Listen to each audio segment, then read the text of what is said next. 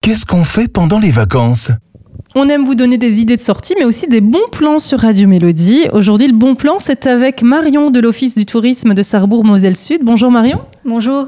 Alors, c'est quoi ce bon plan Alors le bon plan, c'est la navette estivale qui part de la gare routière de Sarrebourg, qui va vous emmener de Sarrebourg jusqu'au site emblématique du territoire de Sarrebourg-Moselle-Sud, le parc animalier de Sainte-Croix et le domaine de Langatte. Elle est au tarif de 5 euros par foyer de 6 personnes maximum. Ah, donc 5 euros pour toute la famille. C'est ça. Ah, c'est pas cher. Mhm. Donc c'est pour un, voilà, un trajet aller-retour. Ah, Merci beaucoup pour ce bon plan qui est pas cher du tout et c'est hyper pratique, un été sans voiture à Sarrebourg.